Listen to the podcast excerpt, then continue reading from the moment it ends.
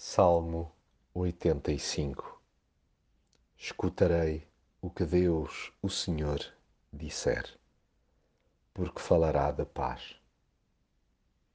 As dificuldades por que estejamos a passar no presente momento jamais devem toldar o nosso futuro.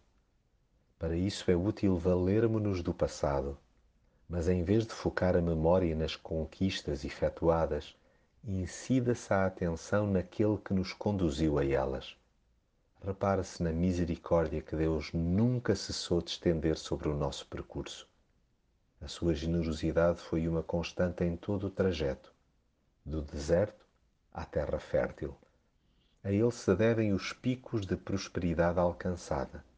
Não foi mérito nosso, pois zigue-zagueámos moral e espiritualmente vezes sem conta Deus é que escolheu perdoar as nossas culpas e esquecer todos os nossos pecados.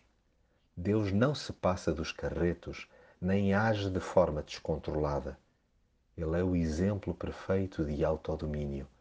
Caso contrário, nós que lhe desobedecemos a toda a hora, já tínhamos sido esturricadinhos. Daí que, voltando às contrariedades atuais, importa rogar-lhe que se compadeça de nós e nos acompanhe mais do que implorar que nos safe, haja discernimento para lhe pedir que nos encha de vida, isto é, dele mesmo. É nele que reside a nossa alegria e salvação. Recordemos e façamos ecoar aquilo que Deus disse.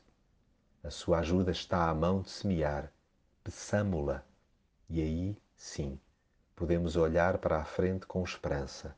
O amor e a verdade se encontrarão a justiça e a paz vão abraçar-se.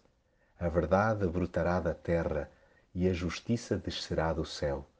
O próprio Senhor nos trará a chuva e a nossa terra dará o seu fruto. A justiça seguirá diante dele, traçando o caminho com os seus passos.